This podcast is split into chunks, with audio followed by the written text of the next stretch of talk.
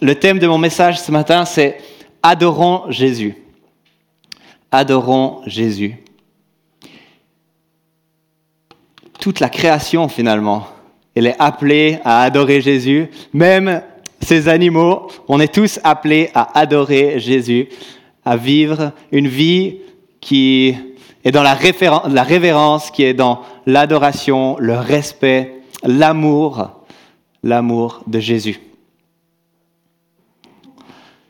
2023, on arrive à la fin, en tout cas en ce qui concerne les, célébrations à l'EMT, on arrive au bout de cette année 2023. Mais quelle année Mais quelle année J'ai l'impression que tout a filé tellement rapidement en 2023. Je sais, on dit ça à chaque fin d'année, mais j'ai l'impression cette année que ça allait vraiment vite. Par exemple, j'ai de la peine à m'imaginer que c'était cette année qu'on a vécu les portes ouvertes. Quand j'y repense, je me dis, c'est fou, c'était cette année, les portes ouvertes. L'année 2023, une année durant laquelle on s'est intéressé à ce thème-là, aimer. Aimer. On a été invité à réfléchir, à mettre en pratique cette thématique de l'amour. L'amour pour Dieu, l'amour pour l'Église, l'amour pour notre prochain. Aimer. Je ne sais pas où tu en es avec ce thème, en fait, finalement. Est-ce que tu as l'impression que tu as progressé? Est-ce que tu as l'impression que tu as grandi, que tu as découvert de nouvelles choses dans ce domaine? Est-ce qu'on a fait du chemin en tant qu'Église pour s'aimer les uns les autres? Est-ce qu'on a fait du chemin en tant qu'Église pour aimer au-delà des murs de, la communauté? Bien sûr, l'amour, ce n'est pas une notion qui est quantifiable. Hein. Et pourtant, je t'invite à réfléchir. C'est légitime en tout cas de se poser cette question. Quelles actions concrètes, motivées par l'amour, j'ai menées, j'ai vécu cette année qui sortent de mon ordinaire finalement? En tout cas, cette année, moi j'ai été témoin de moments, de choses magnifiques. Parce que l'amour de Dieu vient visiter nos vies, l'amour de Dieu vient intervenir dans nos vies, dans l'Église. Et j'ai été tellement encouragé de voir par exemple des relations qui étaient brisées ou qui étaient blessées se rétablir, entrer dans une réconciliation au nom de Jésus, au nom de son amour. J'ai été tellement encouragé de voir des soutiens concrets pour les personnes qui étaient dans des souffrances, dans des difficultés, au nom de l'amour. Cette année, je me suis senti aimé, je me suis senti soutenu en tout cas dans l'Église. J'ai reçu d'encouragement. On m'a dit qu'on priait pour moi, on a pris de mes nouvelles. Mais quelle grâce de se savoir béni, de faire partie de, de, cette communauté, de cette famille de Dieu, tous ensemble. C'est magnifique. Donc merci, en tout cas, si vous êtes des personnes qui m'avaient encouragé. Merci si vous êtes des personnes qui avaient prié pour moi, pour nous, le leadership de l'Église. Je vous invite à poursuivre ça, à prier aussi pour vos frères et sœurs dans la foi et puis à leur faire savoir. C'est tellement encourageant d'entendre quelqu'un nous dire Et tu sais quoi, je prie pour toi. Tu sais quoi, c'est comment, ta semaine, comment ça allait ta semaine J'ai prié pour toi, j'ai pensé à toi. Un encouragement. Je vous invite à poursuivre ça, à nous honorer les uns les autres, nous redire notre amour, notre soutien, notre prière les uns pour les autres. Un peu comme ce qu'on a vécu en fait dans un des tout premiers jours de, du vécu avec le livre Un mois pour aimer l'essentiel choisir une personne, l'encourager intentionnellement, la remercier, c'est clair que ça fait du bien. C'est clair que ça encourage pour quelqu'un d'entendre des choses comme ça. L'amour vécu dans la communauté, c'est quelque chose de magnifique, c'est précieux, et puis on veut encourager ça. Et puis l'amour transmis au-delà de la communauté, c'est aussi une mission tellement importante de l'Église. Et c'est à ça qu'on est appelé. Et ce n'est pas un secret, vous avez déjà entendu parler de ça aujourd'hui même en plus. La semaine prochaine, c'est Noël ensemble, où on se met au service de la population, au service des personnes qui se sentent peut-être seules ou isolées, ou bien dans une souffrance quelconque dans cette période de Noël, et leur donner une opportunité de vivre un bon temps avec d'autres personnes, ensemble, un bon repas, un temps sympa. Eh bien, j'avais à cœur qu'on puisse ce matin prendre un temps pour remettre cette, euh, cette fête de Noël ensemble dans la prière. On aimerait pouvoir prier pour que, eh bien, il y ait encore des gens qui sont dans le besoin, dans le besoin de vivre quelque chose à Noël, qui peuvent s'inscrire encore. Prier que les, les inscriptions arrivent, que la publicité se fasse aux bons endroits. J'aimerais qu'on puisse prier pour qu'on vive un temps de qualité avec les personnes qui vont participer et finalement d'être un témoignage pertinent de l'amour de Dieu dans cette période de Noël, dans ce Noël ensemble. Alors très concrètement, j'aimerais nous inviter à former quelques petits groupes comme ça dans la salle, là où vous êtes, pas besoin de se bouger beaucoup. On se met par petits groupes et puis on prie pour cette fête de Noël ensemble, lundi 25 janvier, c'est un lundi, hein, c'est ça? Euh, Décembre, oui, merci. Voilà, lundi 25 décembre, mais c'est un lundi. On prie pour Noël ensemble que des gens s'inscrivent et puis qu'on puisse témoigner d'une manière pertinente de l'amour de Dieu pour ces personnes. On prend quelques minutes comme ça pour prier. Seigneur notre Dieu, nous te prions pour cette fête de Noël ensemble, qu'elle puisse être un outil pour faire du bien aux personnes qui sont dans, dans quelconque besoin, Seigneur, besoin relationnel, besoin d'entendre un message d'espoir. Eh bien, Seigneur, que ça puisse être une réponse à ces besoins Seigneur, viens nous inspirer, viens nous aider à être des lumières, Seigneur, des porteurs de ta lumière. Et Seigneur, eh bien, aie ton regard, ta faveur sur cette fête de Noël ensemble. Seigneur, appelle encore des gens, euh, ceux qui en ont besoin, Seigneur, à, à, connaître, à voir la publicité, Seigneur, et puis à franchir ce pas de s'inscrire pour Noël ensemble. Nous te remercions parce que tu es un Dieu fidèle, un Dieu qui a tellement d'amour, tellement d'amour. Eh bien, Seigneur, nous voulons nous aussi être des porteurs de cet amour. En ton nom, Jésus. Amen.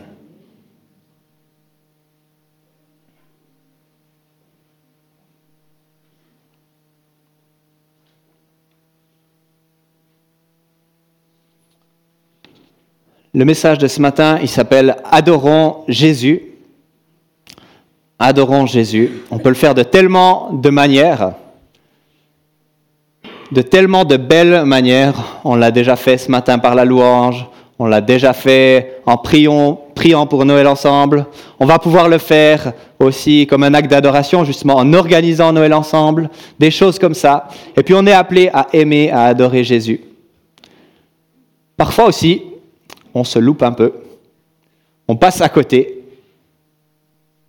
et il arrive qu'on fasse certains détours qui sont peut-être malheureux. Sur quoi est-ce que tu fixes ton regard? Ça a le pouvoir de tout changer. Ça a le pouvoir de tout changer.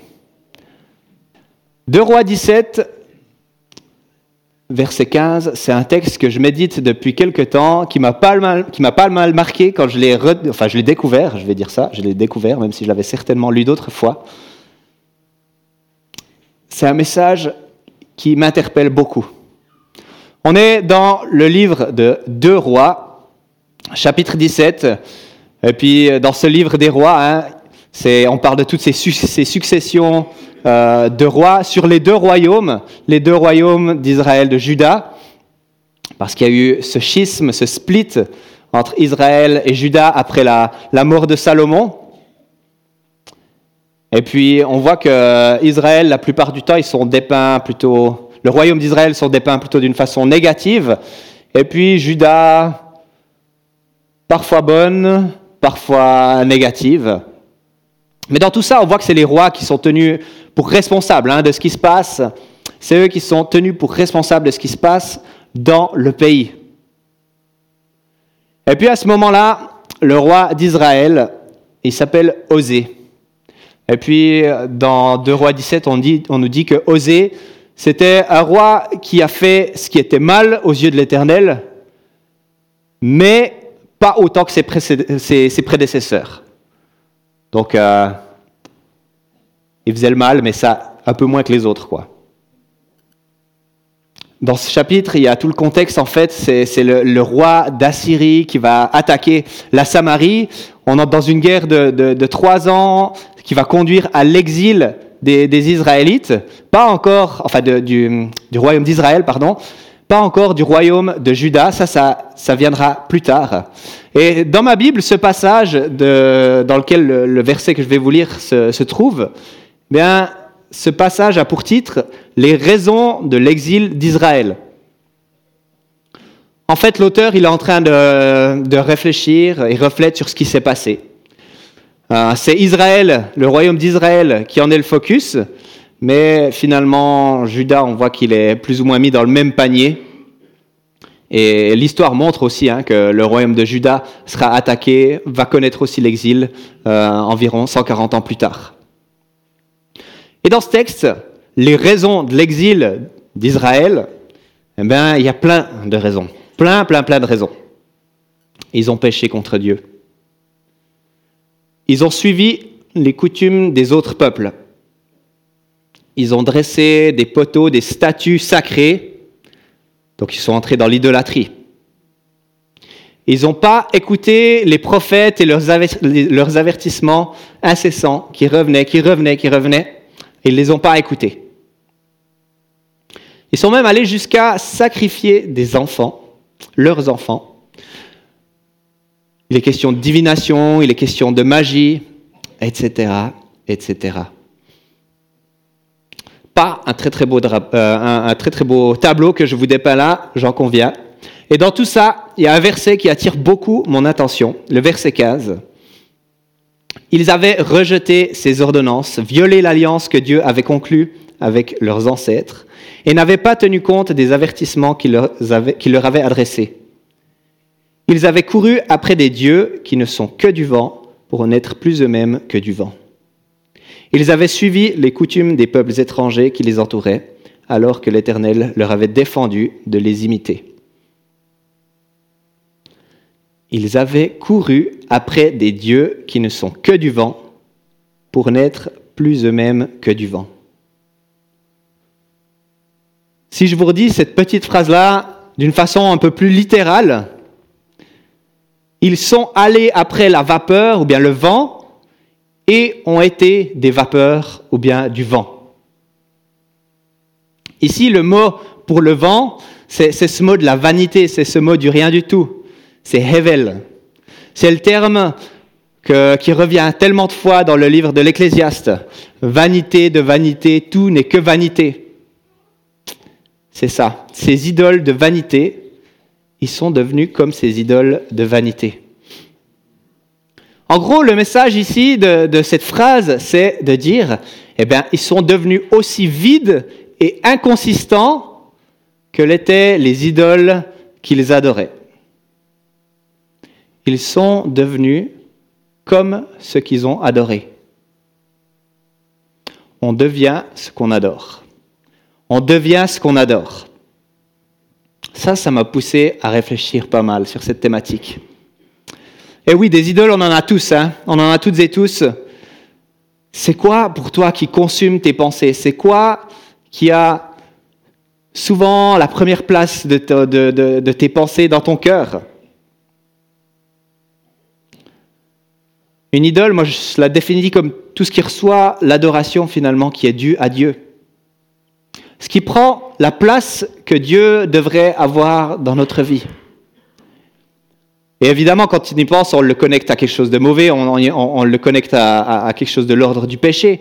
Mais ça peut aussi être des choses plus euh, habituelles de la vie, du quotidien. Hein. Des idoles liées à, la consommation de nourriture, de médias, euh, de nos hobbies ou je ne sais quoi. Qu'est-ce qui consume tes pensées? Voilà la question de base. Qu'est-ce qui consume tes pensées? Alors en 2024, il y aura plein, plein d'offres pour se tourner vers du vent. Plein d'offres pour se tourner vers ce qui est de l'ordre de la vanité, de l'inconsistance. Ça va continuer comme cette année. Mais il y a aussi des offres, et puis voilà une qu'on aimerait euh, vivre et appliquer ici à l'EMT, c'est de se tourner vers quelque chose qui a de la consistance, quelque chose qui, qui donne du sens. Ça peut être des choses comme se tourner vers les frères et sœurs dans l'Église, dans la communion entre frères et sœurs. C'est dans l'adoration, c'est dans la prière. Là, il y a de la consistance. Dans le service du prochain dans l'amour de Dieu, l'amour de Dieu manifesté dans nos vies. Et puis, spécifiquement pour l'année 2024, vers la parole. L'année prochaine, le mot d'ordre, le mot qui sera affiché comme ça, peut-être sur le côté de la scène, s'il sera là, je ne sais pas encore où c'est qu'on le mettra, ce mot-là, ce sera écoute. Écoute avec un point d'exclamation. Une invitation à se tourner vers la parole de Dieu. Une invitation à être des chrétiens qui se réfèrent à la parole de Dieu, qui se réfèrent à la Bible, qui se réfèrent à l'écoute de ce que Dieu dit, à l'écoute du Saint-Esprit. Et puis on met cet accent sur la Bible, la parole de Dieu, pour s'en nourrir, pour la, méditer, pour la vivre. Et puis vous avez entendu parler de ce plan de lecture ce matin. Moi, je vous encourage à mettre une priorité on est un peu en train de mettre le rouleau compresseur, je sais, hein, sur ce plan de lecture, mais on vous encourage tellement à mettre une priorité sur la parole de Dieu. Ça fait 2000 ans que le christianisme, il est basé sur les saintes écritures. Et puis, ce serait une grossière erreur de croire qu'aujourd'hui, on est arrivé au bout du processus, qu'on a compris, et puis que c'est bon, on peut se baser sur notre sagesse collective, ou bien qu'on a déjà tout ce dont on a besoin qu'elle a été suffisamment comprise, déchiffrée jusqu'à nous Ou bien ce serait une erreur de penser qu'une vie de prière fervente et puis de participer à la vie de l'Église comme ça, ça suffirait et puis qu'on aurait, on aurait le package complet comme ça non, on a désespérément besoin d'être façonné, d'être touché par la parole de Dieu. Et ça, c'est une occasion magnifique de, le vivre, de le vivre ensemble avec ce plan de lecture qu'on vous propose.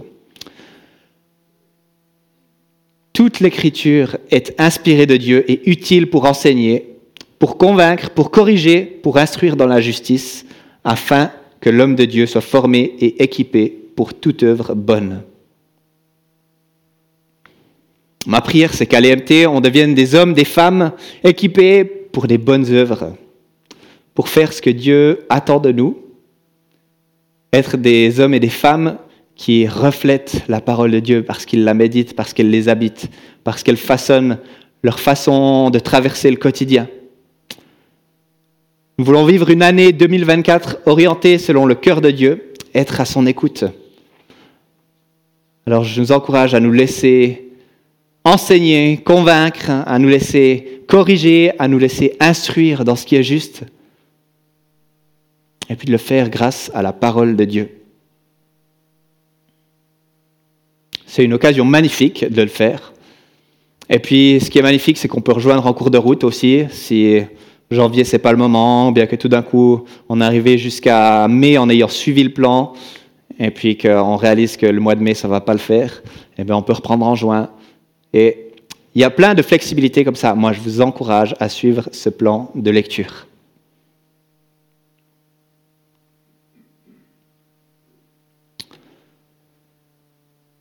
Mais revenons à 2 Rois 17. Si on devient ce qu'on adore, si on devient ce que l'on adore, est-ce qu'il n'y a pas quelque chose alors de magnifique à précisément nous tourner vers Jésus pour l'adorer? Adorer Jésus, réaliser qu'on devient toujours plus en plus comme lui. Que dans l'adoration, dans cette communion avec Jésus, nos cœurs commencent à s'aligner à sa volonté, s'aligner à ce qu'il veut, à ce qu'il dit, à ce qu'il fait. Et puis, au lieu de devenir vide de sens, au lieu de devenir vanité, eh bien, on devient pertinent, on devient épanoui, on devient une représentation fidèle de ce qu'est être un disciple de Christ. On devient une lumière pour notre prochain, là autour de nous. Paul, je crois qu'il a saisi, l'apôtre Paul, il a saisi cette réalité pleinement. Et puis, il a bien appris à laisser la vanité de côté. Quand il parle de la richesse qu'il a en Christ, il dit que les choses de la chair, les gains de ce monde, son statut de juif, son héritage de pharisien, toutes ces choses-là, c'est de l'ordre des ordures. Et puis la traduction ordure dans le texte auquel je fais référence, c'est une traduction qui est soft, qui est gentille. C'est des excréments, c'est des excréments, c'est de la pourriture. et je considère même tout comme une perte à cause du bien suprême qui est la connaissance de Jésus-Christ, mon Seigneur. À cause de lui, je me suis laissé dépouiller de tout et je considère tout cela comme des ordures afin de gagner Christ. Paul, il sait très bien que toutes ces choses auxquelles il fait référence, il ne pourra pas les emporter avec lui. Peut rien emporter de cela dans son statut, son avenir éternel. Non, son seul bien suprême, eh bien, c'est le Christ, c'est Jésus-Christ. Et puis, il refuse de laisser à quoi que ce soit un statut d'idole, parce qu'il connaît toute la plénitude qu'il y a en Christ. Il n'est pas intéressé par la vanité. Fixer les regards sur Jésus, faire de Jésus notre réelle passion, notre raison de vivre, notre raison d'agir. C'est magnifique. Et puis dans cette période de Noël qu'on vit, l'histoire, le vécu de Noël, ça, il y, a quelque chose de, central euh, qui, est l'adoration dans cette histoire de Noël. Pensez aux milliers de milliers d'albums de Noël qui existent, qui sont tournés vers l'adoration de Jésus. Et dans cette période où on vit toutes nos festivités autour de Noël, on se raconte l'histoire de la nativité, et comme chaque année, c'est la naissance de Jésus. Pas de surprise à ce niveau-là, ça c'est bon, c'est acquis, on connaît.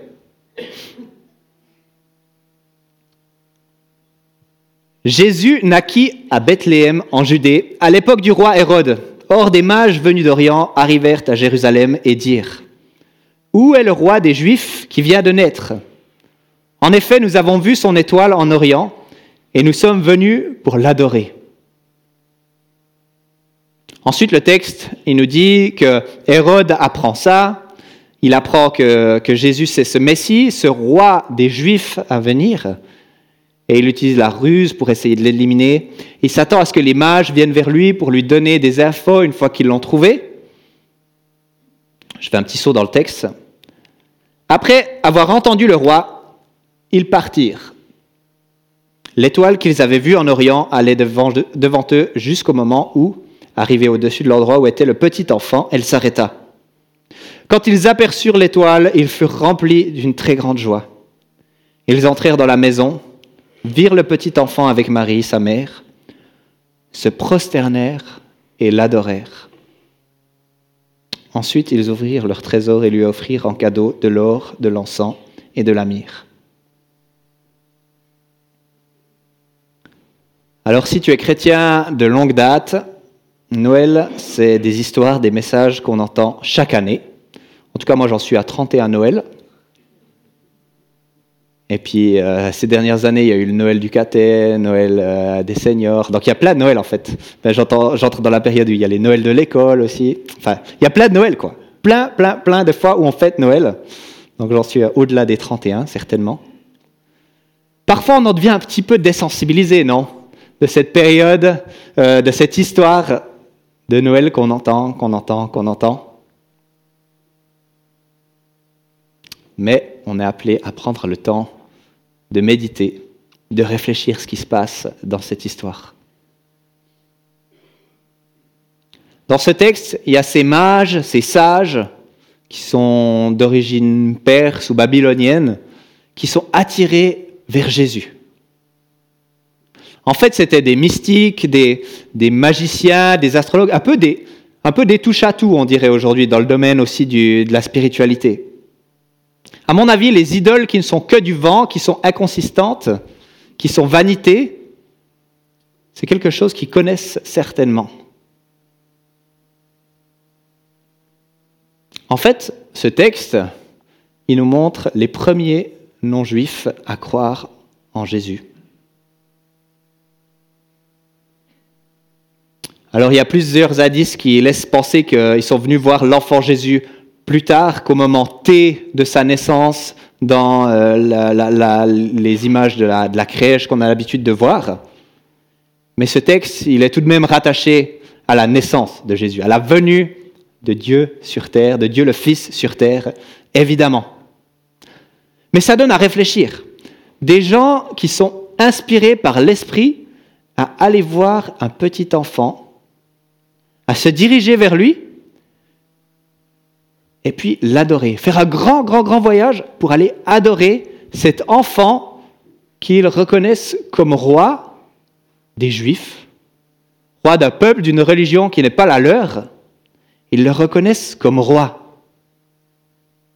Dieu est en train de changer le cours de l'histoire à ce moment-là, dès les tout débuts de l'histoire de Jésus, de son ministère sur terre.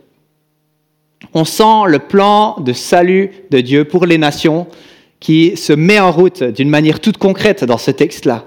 C'est magnifique. Et puis, ils sont conduits dans l'adoration du Messie, l'adoration du roi des Juifs, du Sauveur du monde, l'adoration du Fils de Dieu. Le Fils de Dieu qui est pleinement Dieu, pleinement homme. Oui, dès ce moment, ils saisissent qu'ils n'adorent pas que du vent. Ils saisissent qu'ils n'adorent pas que du vent. Ils ne cherchent pas quelque chose en vain. Non, ils adorent Jésus, le Fils de Dieu. On devient ce que l'on adore. Alors finalement, on a assez peu d'indices sur ce que cette rencontre avec le Seigneur petit enfant, elle a produit en eux. Mais là aussi, il y a quelque chose qui montre qu'ils se laisse, qui conduisent, euh, se laisse conduire par Dieu et que cette rencontre, elle a changé quelque chose en eux.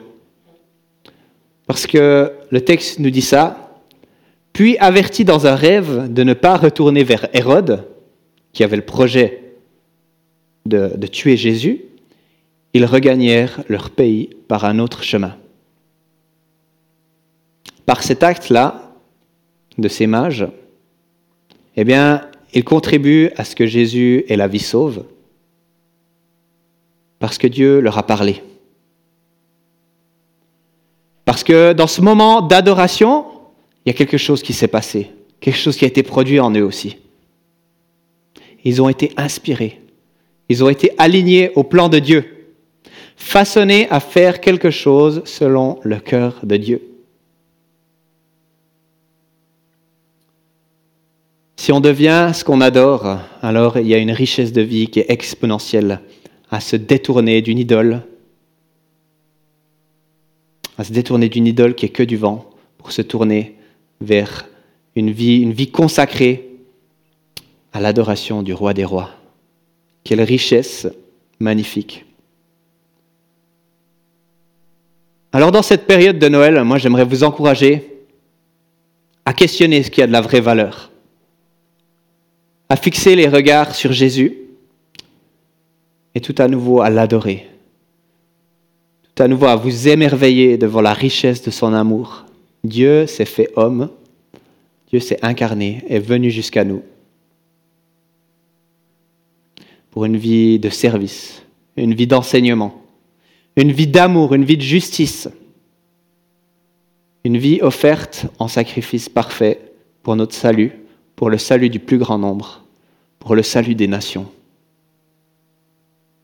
Oui, Jésus mérite absolument toute notre adoration. J'aimerais vous inviter à réfléchir. Est-ce qu'il y a des choses qui ne sont que du vent, qui ont pris une place bien trop importante dans notre vie?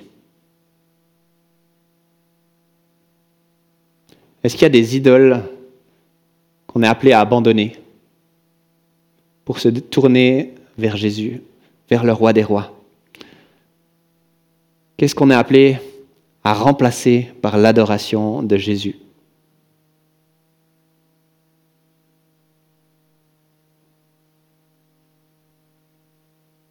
On va encore vivre un temps de sainte scène. Et moi, je vous encourage à vivre une démarche concrète aussi dans la prière, dans la relation à Dieu. S'il n'y a pas concret à faire, quelque chose à abandonner, à laisser de côté, on peut prier aussi entre nous, entre frères et sœurs. On est là les uns pour les autres. N'hésitez pas, moi je vous encourage à vous tourner, détourner de ce qui n'est pas bon pour vous tourner vers Jésus. Je vous invite encore à la prière. Seigneur notre Dieu, quelle grâce de pouvoir être appelé tes enfants. Et ça, c'est parce que tu es venu jusqu'à nous. Seigneur, dans cette période où on se rappelle ta venue sur terre, où on voit tant de personnes qui se tournent vers toi pour t'adorer dans la Bible, eh bien Seigneur, que ça nous façonne, nous aussi, à nous tourner vers toi, à mettre une priorité sur l'adoration de ton nom, de qui tu es. Seigneur, que nos vies reflètent ça, que nos vies soient une adoration pour toi, Seigneur. Seigneur, tu connais ce qui consume nos pensées, ce qui ne t'honore pas dans nos vies, ce qui a pris ta place. Seigneur, nous te demandons pardon. Nous te demandons pardon de l'avoir donné à quelque chose d'autre, quelqu'un d'autre. Seigneur, enseigne-nous à réaligner nos vies sur tes priorités. Et Seigneur, que notre adoration pour toi, Seigneur, eh bien, elle produise aussi ce fruit, Seigneur. Que l'on puisse être émerveillé de qui tu es, de ce que tu fais. Et Seigneur, t'offrir notre amour en retour. Tu es le grand Dieu, le Dieu tout-puissant. Et c'est en toi qu'on veut se confier, Seigneur. Gloire à toi, Jésus. Amen.